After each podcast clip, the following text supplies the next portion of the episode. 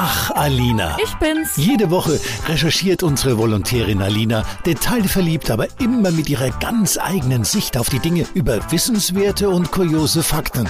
Eben Alina.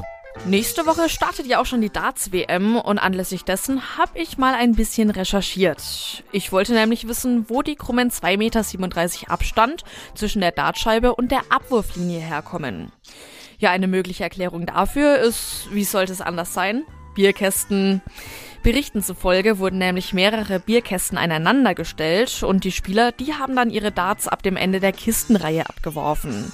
Und diese Spanne, die entspricht eben 2,37 Metern.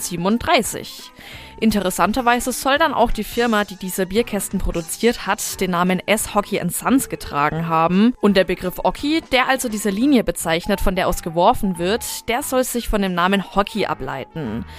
Ob das jetzt aber so wirklich der wahre Grund ist, das bleibt umstritten, aber ich habe auf jeden Fall wieder was gelernt, was mir ewig im Kopf bleiben wird, anstatt im Ort, an dem ich meine Dartpfeile abgelegt habe.